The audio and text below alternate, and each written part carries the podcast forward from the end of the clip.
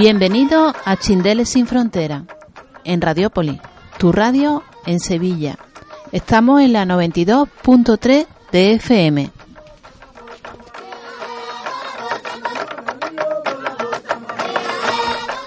¿Y quiénes son los chindeles, Venancio? Bueno, pues son los espíritus de la sabana africana que están siempre maquinando maldades. Maldades. Y es como llaman a los blancos en el sur de Angola y norte de Namibia.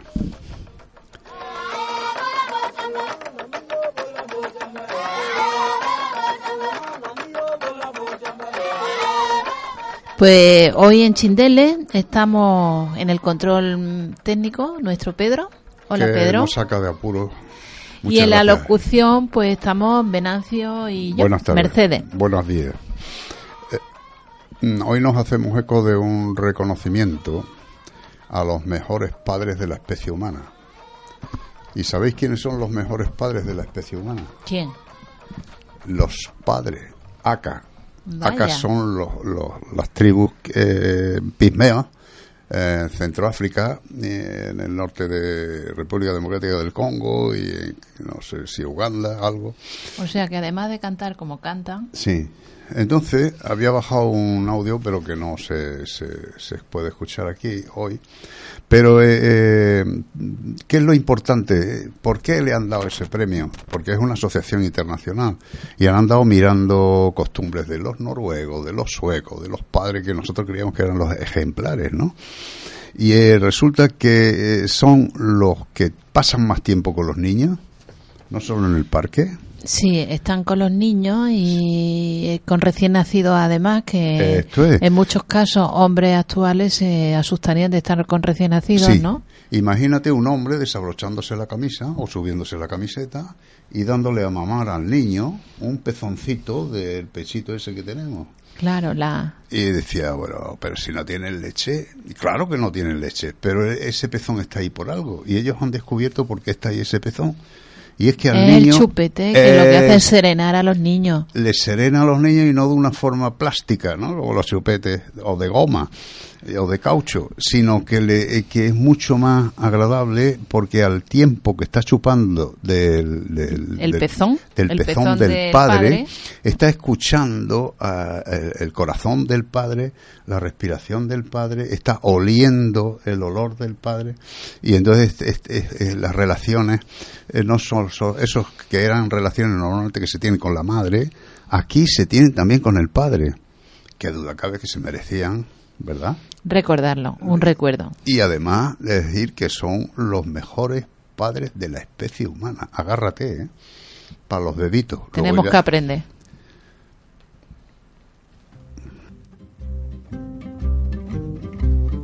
En mi pueblo sin pretensión tengo mala reputación, que haga lo que haga es igual, todo lo consideran mal. Yo no pienso pues hacer ningún daño, queriendo vivir fuera del rebaño. No a la gente no gusta que uno tenga su propia fe, no a la gente no gusta que uno tenga su propia fe. Todos, todos me miran mal salvo los ciegos, es natural. Cuando la fiesta nacional yo me quedo en la cama igual que la música militar nunca me pudo levantar. En el mundo pues no hay mayor pecado que el de no seguir a la bandera.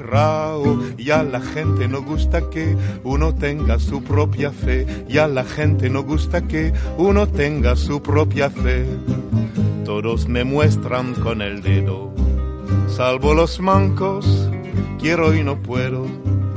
Si en la calle corre un ladrón, ya la sagaba un ricachón, zancadilla doy al señor y aplastó el perseguidor. Eso sí que sí que será una lata, siempre tengo yo que meter la pata. Y a la gente no gusta que uno tenga su propia fe, y a la gente no gusta que uno tenga su propia fe. Trades mi todos a correr.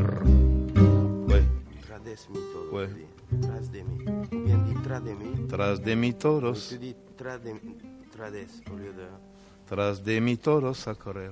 Bueno, pues habéis escuchado a Mustaki en versión española para poder... eh, Es Brasen. Digo, perdón, Brasen en versión española para poder eh, la traducción. Mira que ¿no? confundís Mustaki Pero hay unos... Brasen. Hay unos, sí, ¿eh? Mira que confundís Mustaki con Brasen. Bueno, tiene por qué, porque llega Mustaki a París y a quién le llama la atención, precisamente Brassens. Es más, Mustaki se, se va a llamar George, porque Mustaki no se llama yo, ahora no voy a decir yo cómo se llama, que lo mire la gente en Wikipedia. Tiene que ser hasta difícil de pronunciar. Eh, entonces, eh, cuando escucha a Brassens, él es un gran admirador de Brassens y va a verlo y va a adoptar el nombre de George por, por precisamente por Brassens. Qué curioso. Entonces, no lo sabía. digamos que es como un discípulo de Brassens. ¿Qué es lo que le encanta a Brassens? Pues que lo- los dos, en el fondo, son bastante anarquistas. Y aunque en la traducción yo no la comparto totalmente, en francés, yo creo que tendría más sentido eso de mi fe por yo mismo. Es que me atrevo a ser yo mismo, por eso tengo mala reputación. Imagínate un desconocido que se presenta en París, en el Olimpia, que es un, un- un local de donde actúan las figuras, y empieza diciendo su primera canción, yo tengo mala reputación. Y claro, la gente al principio diría, pero a ti quién coño te conoce, muchacho, ni en tu pueblo, vaya. ¿Eh? Esta sea, canción la canta luego también Paco Ibáñez. Pues- La asume dentro de su repertorio. Sí, sí, sí. Ah. Y entonces lo que él dice, moves... eh, La move. la- la- mi, mi fe, ¿eh? Ah. mi fe, en realidad es- sería mejor traducción porque me atrevo a ser yo mismo. Porque me atrevo a ser yo mismo, tengo mala reputación porque la gente no soporta que yo no pertenezca ni al Betis, ni al Sevilla, ni vaya con el PSOE, ni con el PP, ni... ¿Entiendes? Sino que voy a mi bola, pero no porque me insolidarice con la gente, sino porque yo quiero vivir mi propia vida. Eso es un insulto y por eso va a sufrir una mala reputación. Que a él le preocupa mucho. es fantástico. No, no le preocupa. Lo sufre porque la libertad tiene un precio. Pero es un canto a la libertad, fundamentalmente, Sí. claro. Y George Mustaki también va a tener, eh, tiene también muchos cantos a la libertad. Digo, perdón, Brassens es un anarquista, ¿no? Que, que, que para vivir, pues trabaja de albañil, ¿no? Y entonces luego, pues sale al escenario como si fuera un oso, ¿no? Eh, yo recuerdo que lo he visto una vez en París y al lado era la François eh, Juliette Greco, esa que iba de negro siempre, cantando La Fourmi, ¿no? Que es un poco la niña chic de París, de buena familia y que tiene una voz muy dulce y que además tiene mucha picardía. Y entonces, claro, pues eh, era por otro lado, eso se complementaban, ¿no? el Brassens, que es un oso pardo ahí que no sabe moverse en el escenario, y, y esta chica que es alta, delgada, con el pelo, y que es la mousse, de, o la mousse, ah, ¿cómo es? helada de la inspiradora de los existencialistas en Francia, pues está cantando La hormiga, ¿no? La hormiga que se le cuela, que se le mete, y entonces con una canción pícara, ¿no? bueno, ¿y Eh, qué más música tenemos aparte de, pues- de? Vamos a tener a, a Antonio López, gracias a Pedro, de nuevo. ¿Y por qué lo vamos a tener? Porque eh, su- su- eh, trabaja la música de América Latina. de- ellos eh, tienen un grupo, en, fundamentalmente viven en el Albaicín, enfrente a la Alhambra, un sitio precioso. Pero eh, es un grupo que está cambiando constantemente y las letras las hace él. Y entonces que- quiero atracar un banco. La ilusión de mi vida es atracar un banco. Y a mí se me parece mucho a... No ande usted robando, hombre. Haga un banco, ¿no? ¿Y cómo hay que ir a... a- a- ser rico. a- a- eso es, si quiere usted ser rico, eh, haga un banco. Pues la versión haga un banco en, en Antonio López es...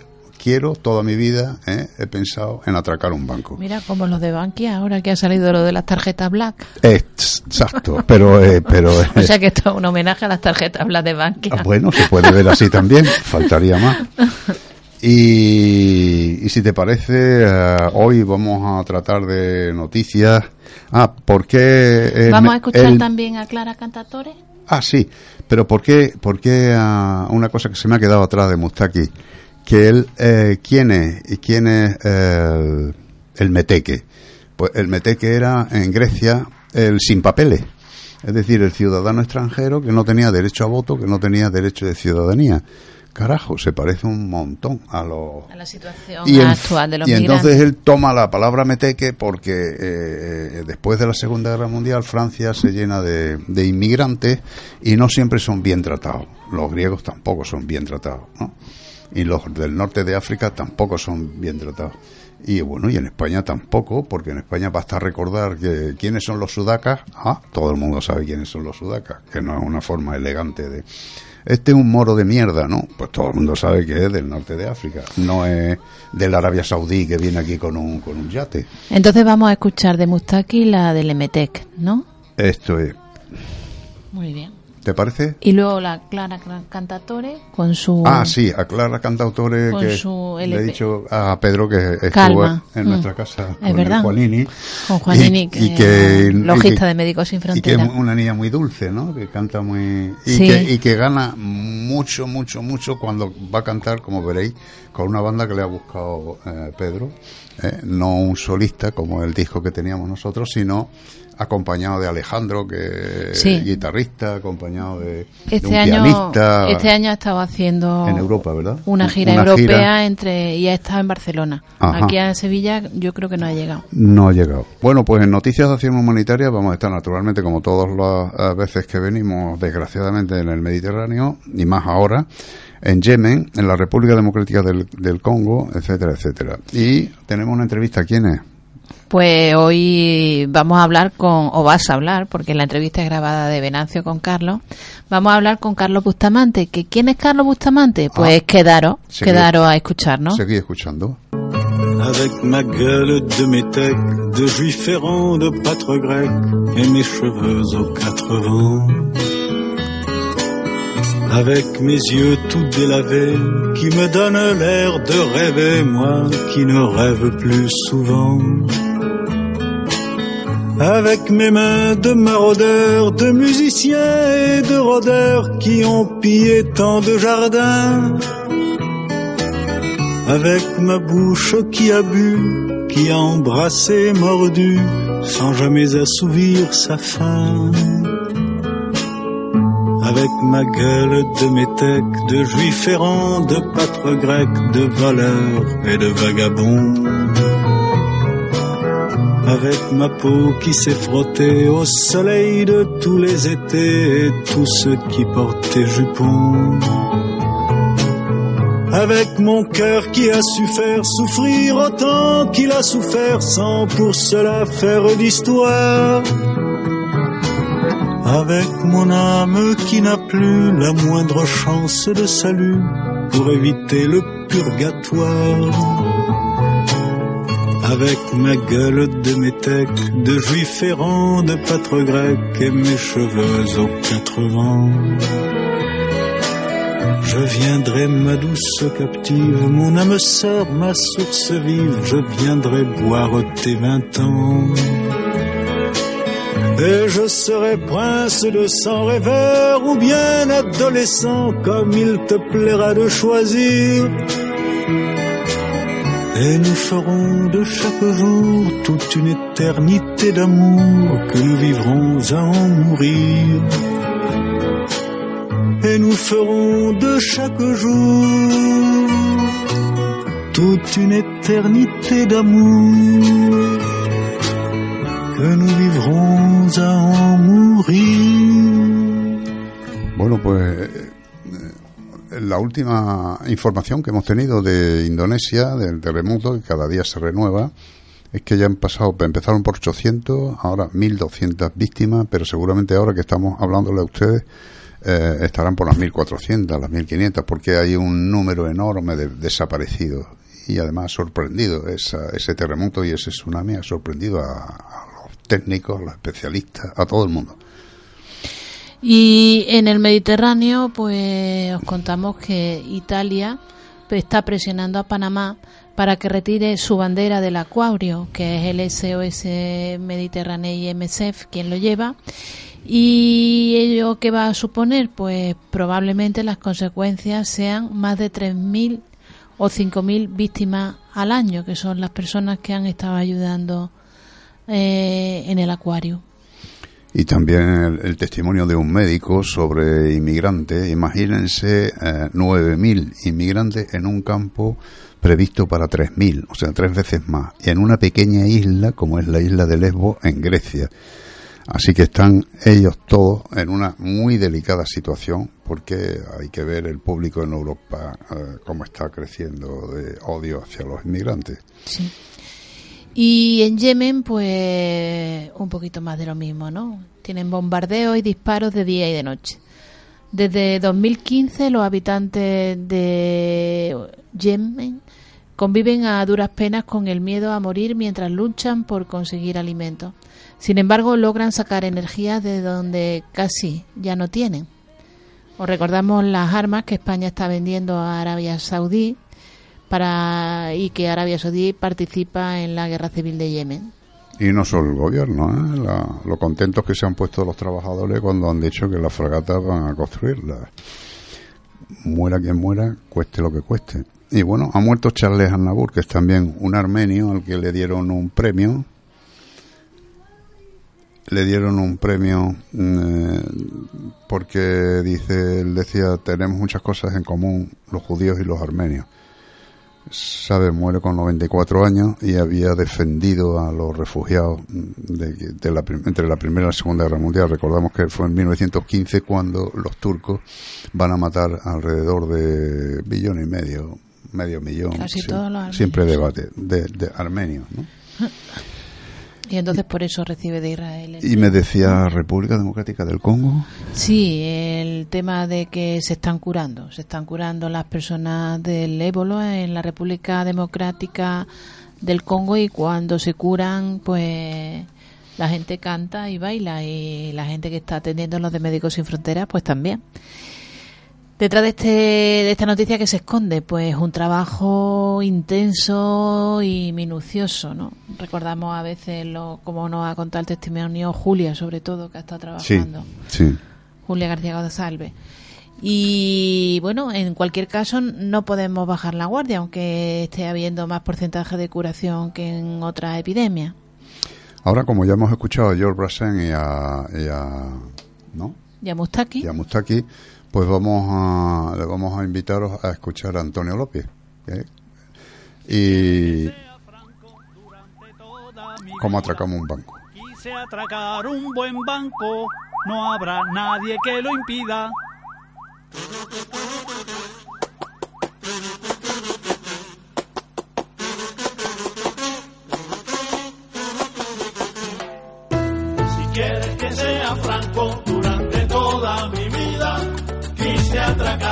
Buen banco, no habrá nadie que lo impida.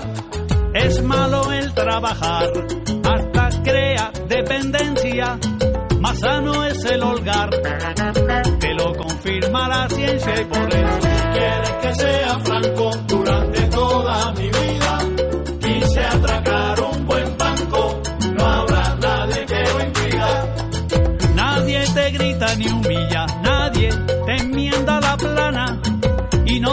doblas la espinilla, vives a tu real gana, que si quieres que sea franco durante toda mi vida, quise atracar un buen banco, no habrá nadie que lo impida.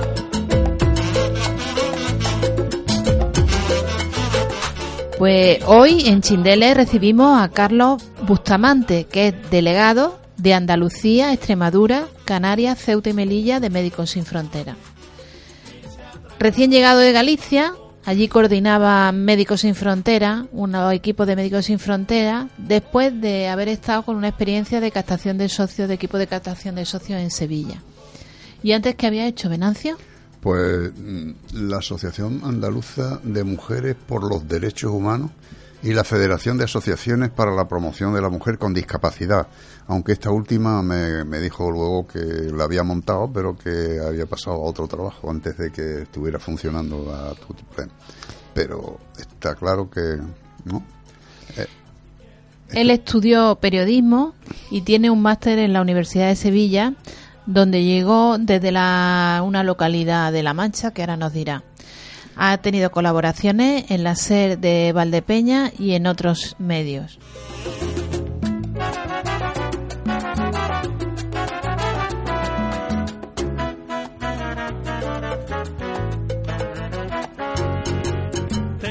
Hola Carlos, bienvenido a Chindeles. Te voy a preguntar si es razonable el miedo a los movimientos migratorios y también por qué tu compromiso en defensa de los derechos de la mujer, de los excluidos, de la acción humanitaria. Y eh, ahora vamos a escucharte a ti y, y si no es necesario no intervengo. No es razonable tener miedo a una invasión. Al final, eh, yo creo que estos términos son utilizados por la política, ¿no? Con el objetivo de generar corrientes de opinión entre la gente. Pero realmente, al final, somos personas que tenemos que vivir en diferentes partes del mundo. Y, y, bueno, la gente que viene al final a, a Europa o a países de, como España viene buscando una vida mejor, sí, pero como siempre se ha hecho.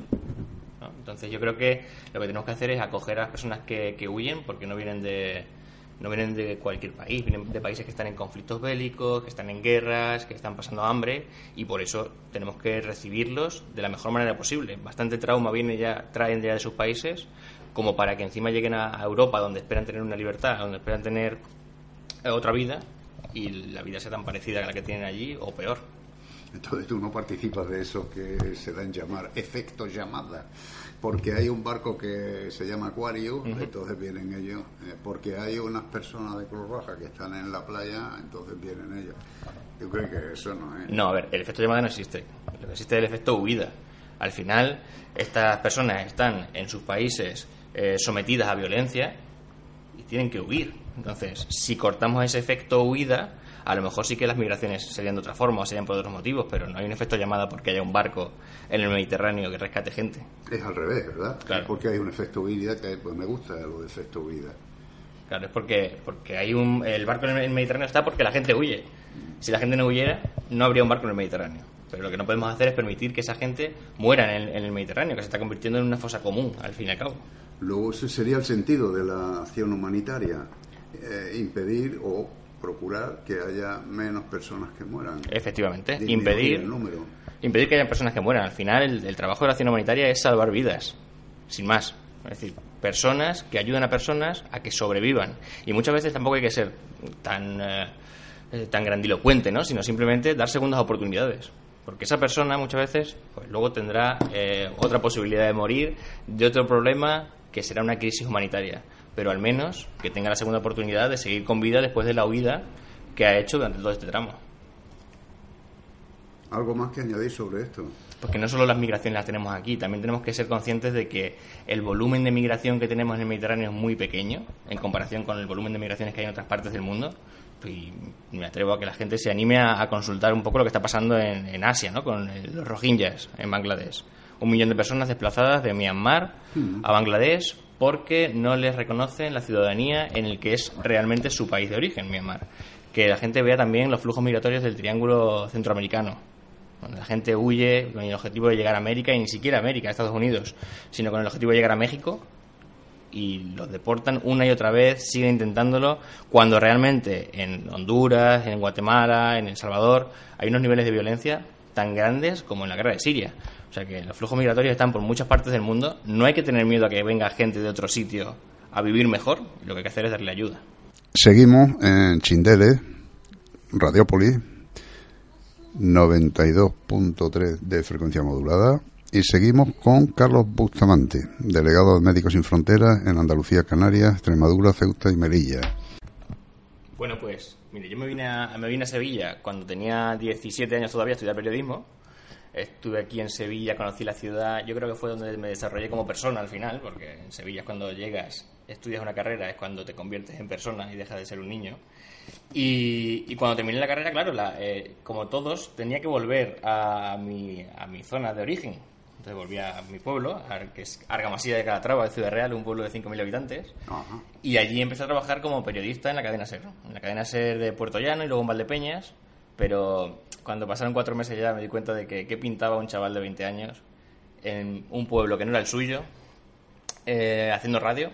Era muy bonito, era lo que yo quería, pero no era donde yo quería. Entonces, por eso me volví a Sevilla. Ni siquiera el vino. Ni siquiera el vino me, me dejó allí en Valdepeñas. No. el vino estaba muy bueno, el vino de Valdepeñas, se lo recomiendo a todo el mundo, pero no, me dejó allí.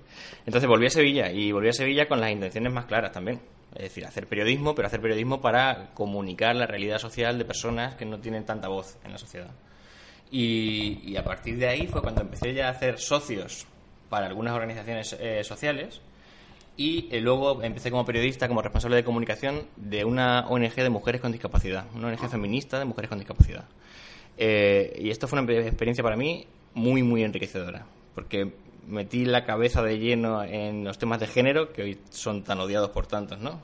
Por sus motivos, que no comparto, por supuesto, pero también el tema de discapacidad, porque al final eh, la gente no se da cuenta o no sabe que ser mujer, las mujeres en general, tienen muchos obstáculos en la sociedad de hoy en día, pero si además a esto le sumas un factor como la discapacidad, estas mm, dificultades se multiplican.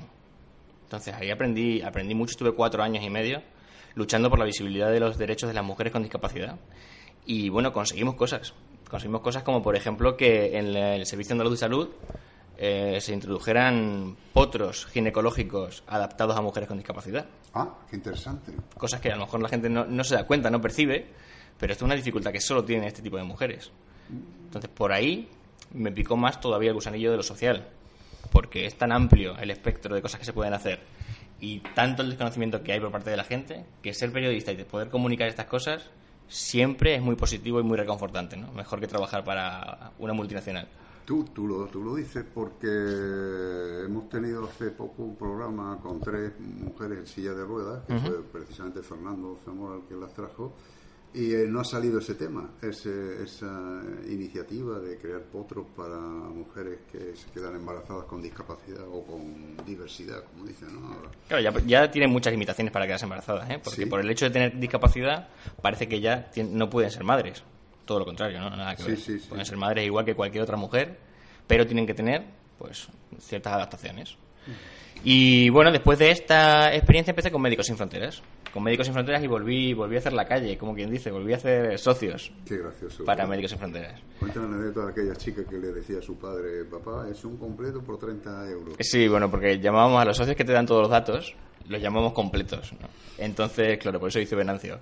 Eh, los socios completos son aquellos que tenemos todos sus datos y hacemos completos por la cantidad que cada uno quiera. Es decir, un socio completo por 15 euros al mes, por 30 euros al mes o por 3 euros al mes. Y esto siempre sonaba gracioso, ¿no? Entonces, he hecho un completo de 3 euros, me decían los compañeros, ¿no?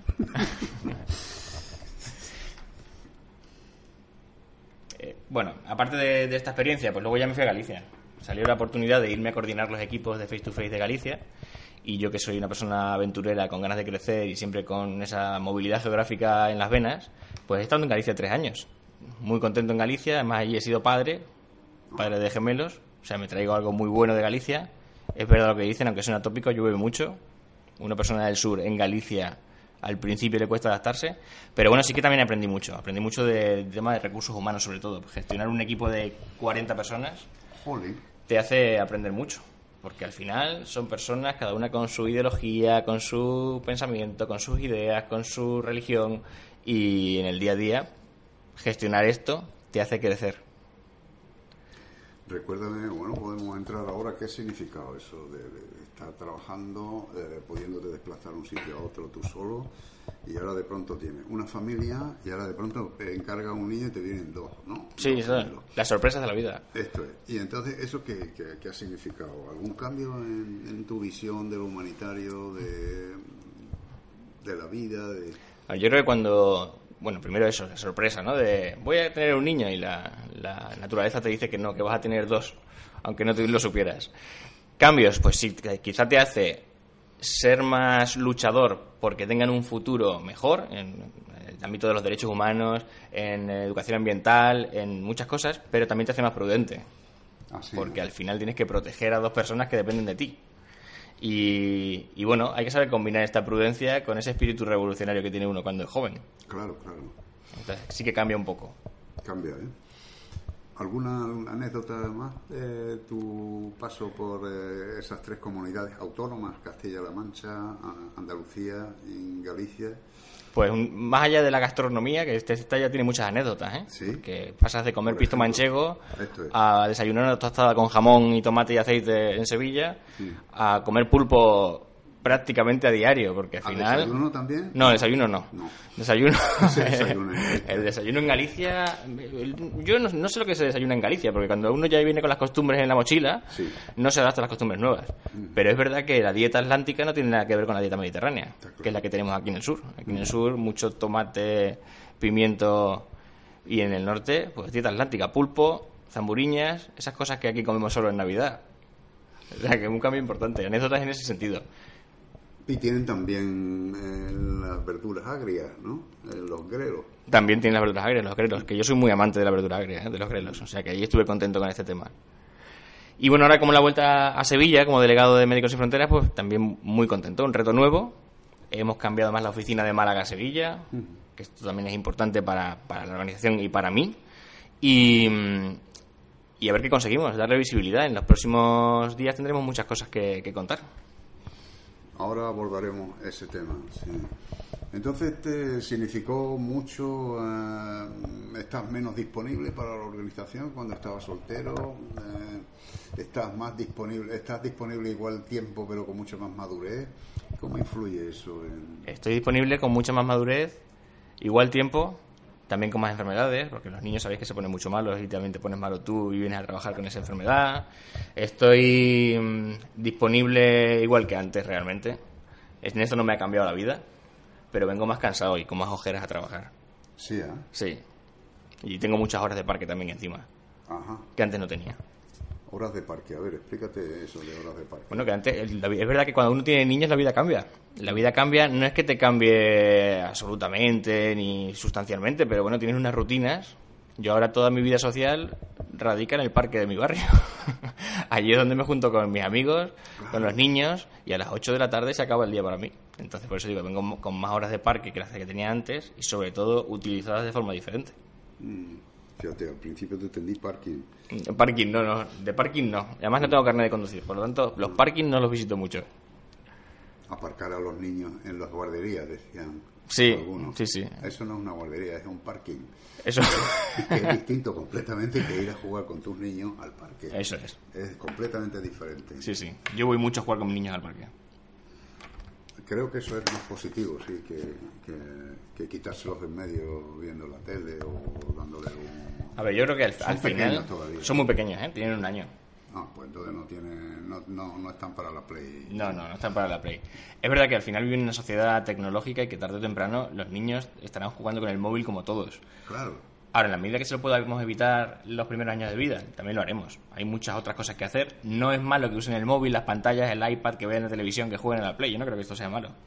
Pero sí creo que hay muchas cosas que hacer que hacíamos antes, que ahora se hacen menos y que deberían hacer más. Como por ejemplo, pues jugar a la pelota en el parque. Claro. mancharse con la arena, toda esta parte de, de juegos que ahora mucha gente los considera antiguos, creo que es necesaria y también creo que los padres, o por lo menos yo, esto es mi opinión, ¿no? Eh, tenemos que esforzarnos en que los niños estén menos delante de las pantallas y más delante de los columpios. Muy bien. Esa es una segunda frase de cabecera, ¿no? Sí. Ah, ¿Tienes alguna otra frase así importante respecto a... ¿Por qué? ¿Por qué eh, invitas tú, sales a la calle diciéndole a las personas, ¿tiene un minuto para mí? Yo te decía en broma aquí, ahora tenemos un minuto para ti. Eh, ¿Por qué eh, tu experiencia te ayuda o no a invitar a otras personas a participar en esa aventura de la acción Sí, a humanitaria? ver, a ver, entiendo que, que te refieres a la experiencia de captador de socios que tuve con Médicos Sin Fronteras y también con otras organizaciones. Por Esta es la ejemplo. primera. Y, y bueno, ¿por qué? Pues porque creo que hay que echar una mano. Al final, creo que quien pueda y quiera y le guste y esté de acuerdo con lo que se hace, hay que echar una mano. No todos a Médicos Sin Fronteras, tampoco te soy, Sí, sí, sí, sino sí. cualquier organización en la que sientas que puedes, que puedes ayudar. Entonces, esta experiencia es muy bonita. ¿eh? Yo creo que todo el mundo debería ser captador de socios alguna vez en su vida. Y te digo por qué. Y Porque, padre también. Y padre también, alguna vez en su vida. te digo por qué, porque al final es muy enriquecedor estar cada día en la calle, eh, cuatro horas, porque además esto es un trabajo, ¿no? Entonces estás cada día en la calle cuatro horas Intensa. intensas en las que hablas con todo tipo de personas, eh, aprendes también a hablar con cualquier tipo de persona eh, y esto te desarrolla unas habilidades que quizá antes no tienes, unas habilidades en oratoria, en negociación, en capacidad de convicción Y para mí es un trabajo muy sano, muy divertido y muy enriquecedor. Sí. ¿eh? Bueno, pues si no me das ningún titular más, nos vamos a pasar a otro, a otro paquete. Nos quedamos con Clarita. ¿eh? Perfecto. Bueno, y eh, ahora eh, Carlos. mm, Bueno, ¿y qué, ¿De qué seguisteis hablando? Pues, ¿qué piensa realizar, qué actividades piensa desarrollar en mm, Andalucía? Sí, yo creo que es lo, lo, lo más importante, ¿no? Claro. Ese cambio La acción de, de sede desde- de Málaga a Sevilla. Eh, a las personas que nos están escuchando, que son personas que viven aquí en Sevilla, ¿qué les puede sugerir, no? ¿Qué sugerencia hace Carlos para, para colaborar en Médicos Sin Frontera? Hay eh, iniciativas suyas, iniciativas institucionales, ¿eh? de eso nos va a hablar. Bueno, pues en los próximos meses lo que queremos primero es que la gente sepa que estamos en Sevilla. Es decir, que antes estábamos en Málaga, ahora estamos en Sevilla. Queremos que la delegación se haga fuerte, entre comillas, en esta ciudad. ¿no? Que todo el mundo nos conozca, que sepa que estamos aquí, que sepa dónde estamos, que sepa que nuestra intención es dar a conocer la labor de Médicos Sin Fronteras. ¿Dónde estáis? Estamos eh, debajo del puente del Cristo de la Expiración. Es decir, El la plaza Cachorro. de armas, esto es, el cachorro, la plaza de armas. Bajas unas escaleras, debajo hay muchas ONGs, una comunidad que se llama La Otra Orilla, está Médicos del Mundo, está Danza Móvil, están muchas ONGs y ahí estamos también nosotros, que mucha gente no sabe que esto existe. ¿Tenéis teléfono? Tenemos teléfono 955-551-394. Ahí pueden llamar. Médicos Sin Fronteras. Ahora está en Sevilla la, sede principal, la oficina delegada. ¿Y qué cosas vamos a hacer? Pues Médicos Sin Fronteras lo que tiene la intención es de hacer actividades en las que pueda participar la gente que a su vez den visibilidad al trabajo que hacemos en el terreno, que es lo verdaderamente importante dentro de Médicos Sin Fronteras. Lo primero que tenemos para el día 4 de octubre es un mapatón. Esto suena así una palabra un poco rara, mucha gente no sabe lo que es, pero a mí me gusta mucho explicarlo porque me parece una actividad muy chula que la gente no conoce y que si participan estarán ayudando a Médicos Sin Fronteras. Esto es crear mapas de zonas en las que no existe cartografía. Muchas veces vamos a mm, un país en vías de desarrollo, un país desfavorecido, y Médicos Sin Fronteras no tiene un mapa con los caminos que nos llevan a ciertas poblaciones. De esta forma lo que pasa es que no somos capaces de acceder a poblaciones de una forma más rápida y esto supone que no podemos atender enfermedades, que no podemos salvar el máximo número de vidas posibles por culpa de no tener el mapa. Una cosa tan sencilla como esta. Lo que haremos en el mapatón es reunir a 100 personas que nos ayuden a cartografiar una zona del mundo. ¿Qué más haremos en estos meses que vienen aquí a final de año? Pues a partir del día 5 de noviembre, durante todo el mes de noviembre, en el rectorado de la Universidad de Sevilla, en la antigua fábrica de tabacos, vamos a tener una exposición que se llama Testigos del Olvido 2. Esto es una exposición fotográfica que cuenta además con el testimonio de cuatro escritores que vinieron. Que yo soy muy mayor. Me vas a repetir el mapatón, la, la fecha y me vas a repetir lo, lo- lo otro. lo Perfecto, la fecha del mapatón, 4 de octubre. Escuela de Ingeniería, en la Cartuja. En la cartuja. De 5 a 8, son 3 horas, mapeando. Testigos del Olvido 2 empieza el día 5 de noviembre y se queda todo el mes. En el patio del rectorado, una exposición fotográfica de cuatro contextos, como Etiopía o como Palestina, que cuentan con el testimonio de cuatro escritores y las fotografías de Juan Carlos Tomasi. Patio de eh, restaurado es la antigua fábrica de tabaco. Esto es, en la calle San Fernando, pues además quedará muy chula seguro la exposición allí, porque evidentemente el entorno es muy bonito. Y más adelante, ya en diciembre, vamos a tener una exposición que esta sí que me gustaría que la gente viniera a verla, no todas me gustaría que vinieran a verla, pero esta en especial, porque se llama El Éxodo Rohingya. Va a estar solo una semana en el CICUS, que está en la calle Madre de Dios, desde el día 10 de diciembre hasta el domingo 16-17. Em, ¿Qué pretendemos hacer ver aquí? Que hace un año que estas personas que contábamos antes en la entrevista huyeron de, de Myanmar, 700.000 personas tuvieron que huir de allí y se juntaron con otras 200.000 que ya estaban viviendo en Bangladesh, que a día de hoy, un año después, estas personas siguen sin un futuro claro, porque son apátridas y esto significa que no pueden volver a Myanmar porque no los quieren recibir allí como ciudadanos del país que son y además no les pueden dar el estatuto de refugiados en Bangladesh ni en ningún otro sitio por el hecho de no tener la ciudadanía en Myanmar. Y un año después siguen viviendo bajo lonas de plástico y cañas de bambú. Eh, al principio venían con los problemas de la huida, que son eh, pues lesiones, eh, heridos, trauma, eh, y dábamos salud mental fundamentalmente atención a heridos. También había muchas mujeres que habían sido violadas y damos atención psicológica a estas mujeres y atención médica. Pero ahora, un año después, lo que tienen son problemas relacionados con vivir hacinados en campos como los de Kutupalong, que es el campo más grande del mundo, el campo de refugiados más grande del mundo y está en Bangladesh, que son problemas de la piel, son problemas de enfermedades diarreicas, derivados de las aguas contaminadas, la falta de higiene. Entonces queremos llamar la atención sobre este tema. Por eso me gustaría que la gente viniera a ver esta exposición, que además contará con una cosa novedosa, que es eh, unas gafas en 360, para que la gente pueda ver directamente las imágenes del campo como si estuviera dentro de ellos. Habrá que esperar mucha cola. Esperemos que sí, Que de verdad. que eso siempre será buena A señal. mí lo que me ha impresionado más es cómo un país budista ¿eh? Es ahora el que persigue a los, eh, bueno, los- el gobierno de un país que es mayoritariamente budista persigue a uno, eh, eh, una etnia dentro del, del país que son musulmanes. Eh, es fuerte, ¿eh? Eh, porque casi siempre en la historia de Occidente eran o bien los judíos ahora con, en Palestina o bien los católicos o los protestantes en la colonización los que han perseguido a otros, ¿no? Sí, yo creo que ahí hay muchos factores culturales que influyen, pero bueno, es verdad que al final no deja de ser una persecución a una población y que nosotros por testimonios recogidos entre la propia población en el campo, pues sí que podemos confirmar que ha habido crímenes, que han quemado las casas de esta gente, que han violado masivamente a, a las mujeres y que han tenido que huir todos de allí.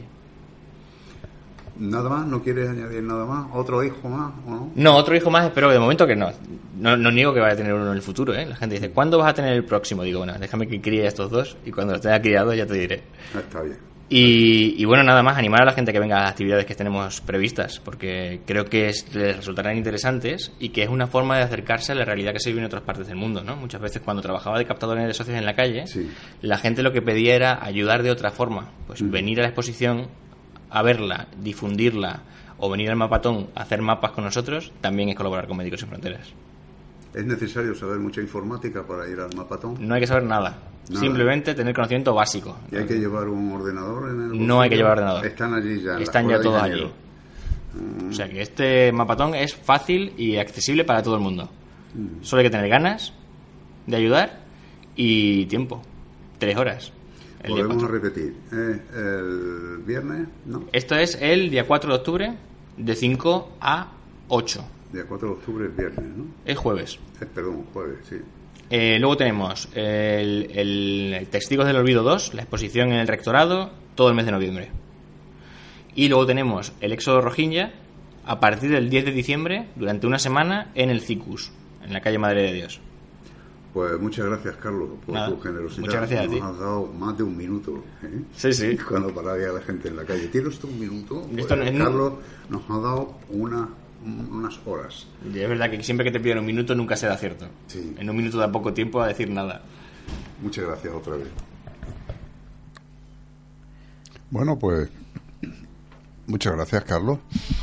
Y muchas gracias a todos los que nos estáis escuchando. Y muchas gracias, eh, Pedro, porque sin ti, este es verdad, no es un tópico, no hubiera sido posible este programa. Bueno, pues os recordamos que cuando acabe este programa, porque estamos emitiendo, aunque la, la entrevista a Carlos se hizo antes, estamos emitiendo en el jueves. Si el que quiera cuando termine el programa se va directo a la Escuela de Ingenieros y mira a ver cómo ha resultado el mapetón. Sí. Si tiene sitio, porque dice que hay unos 70, 80. Bueno, yo no sé si eso es propaganda. Muy bien, pues seguimos escuchando Chindele en Radiopolis 92.3 de frecuencia modulada dentro de 18 días, 14 días, ¿eh? 14 días, Dos semanas, sí. dos semanas.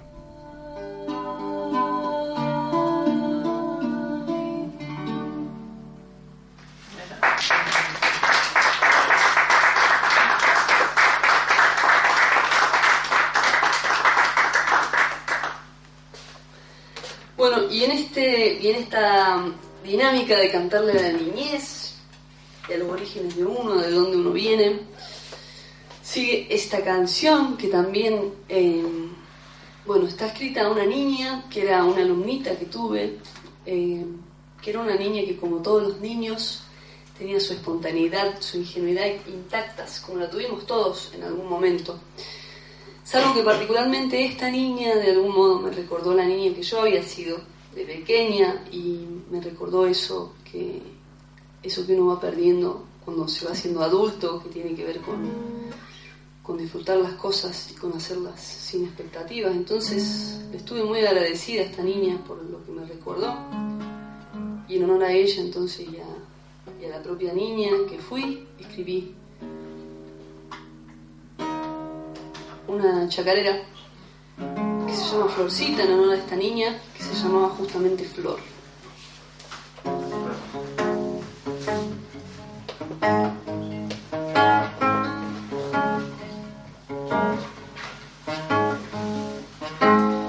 Luz del estero ilumina el color que rebalsa la sonrisa que me empapa el corazón y que no entiende el mañana de su tiempo